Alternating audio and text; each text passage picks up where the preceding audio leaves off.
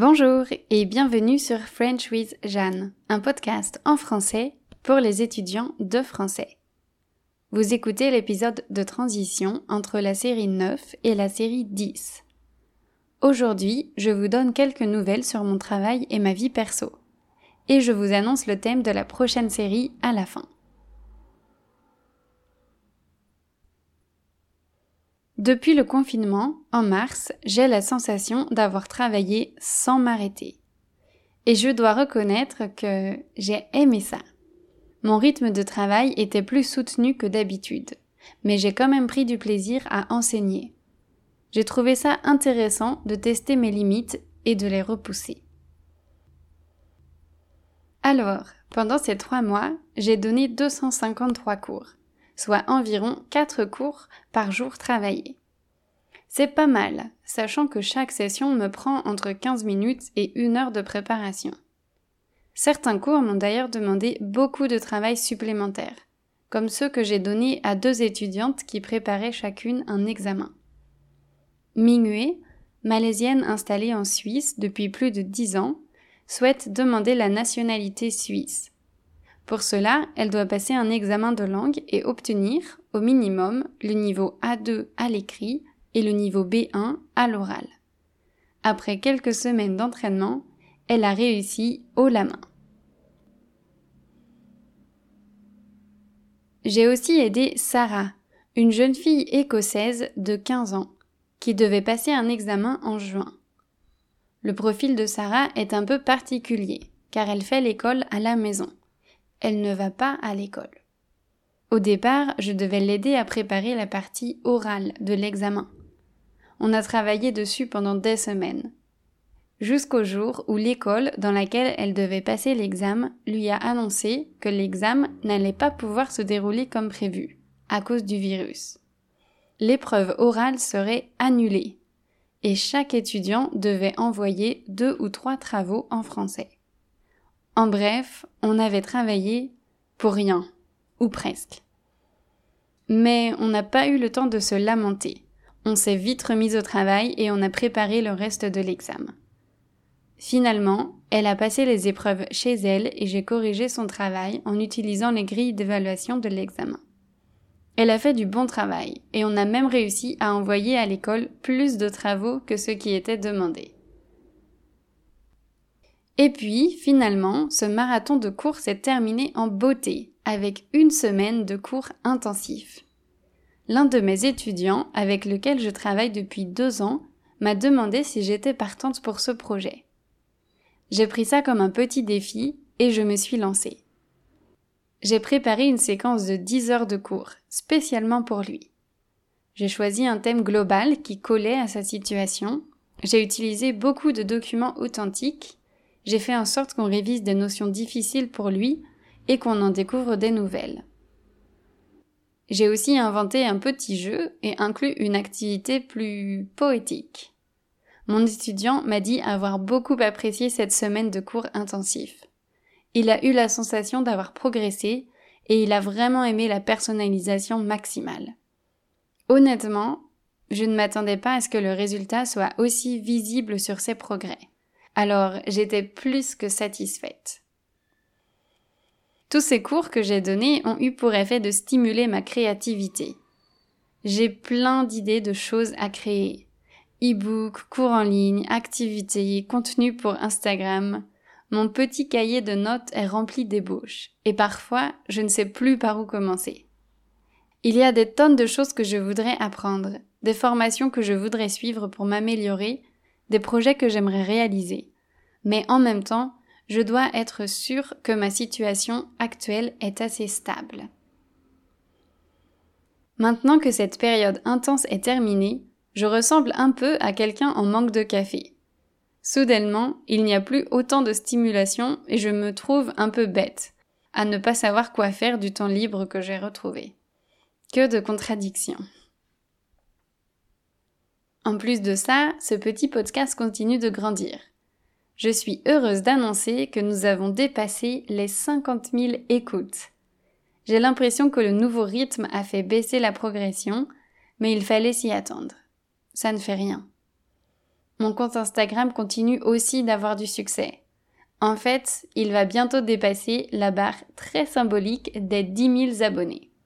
Je prépare un petit cadeau en guise de célébration. Et puis, finalement, mon infolettre évolue aussi à son rythme.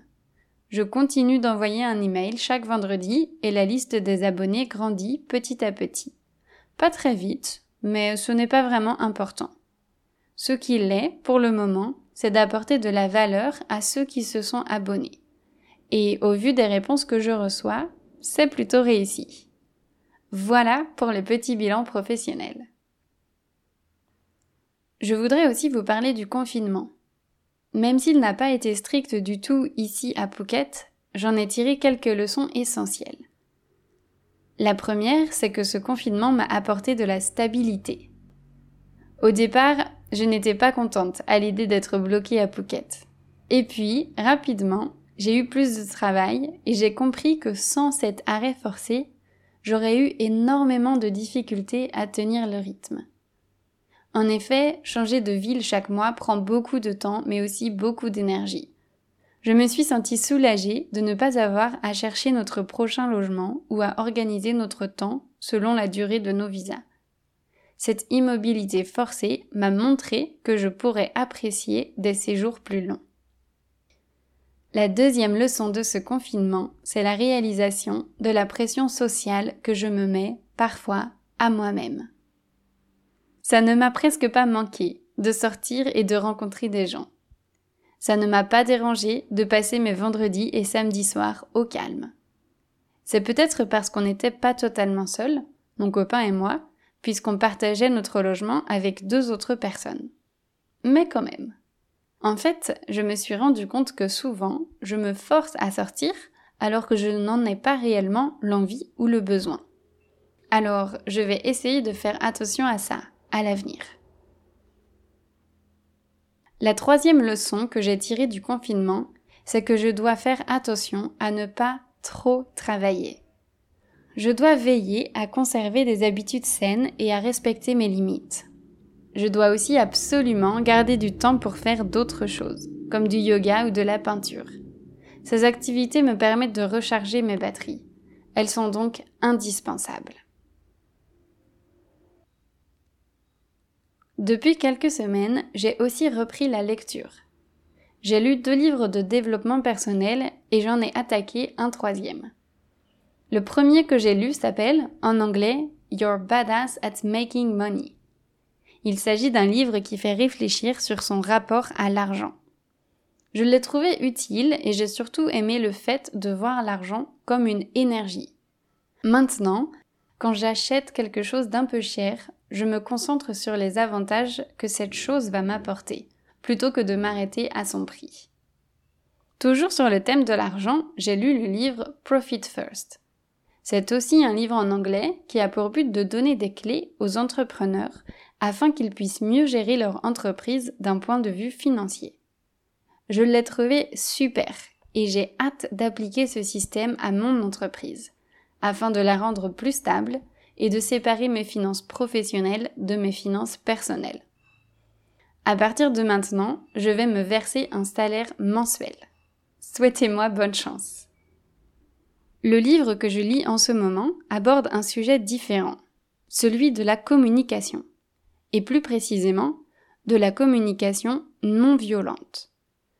Vous en avez peut-être déjà entendu parler. C'est une communication basée sur l'empathie, les besoins et les émotions de chacun. C'est hyper intéressant.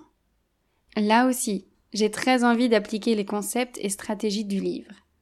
Ça s'annonce difficile, mais je suis curieuse de voir quel impact ce livre va avoir sur moi sur le long terme. En plus de ces livres, j'ai lu des romans, d'écrivains français connus et inconnus. J'ai enfin lu le célèbre roman de Marguerite Duras, L'amant, et j'ai été surprise par son style. Il est chaotique et le déroulement de l'histoire est parfois dur à suivre. Les phrases sont déstructurées, interrompues, floues. Je ne m'attendais pas du tout à cela.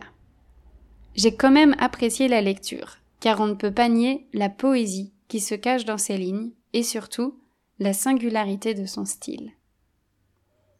Voilà, je crois que j'ai dit tout ce que j'avais envie de partager avec vous cette semaine.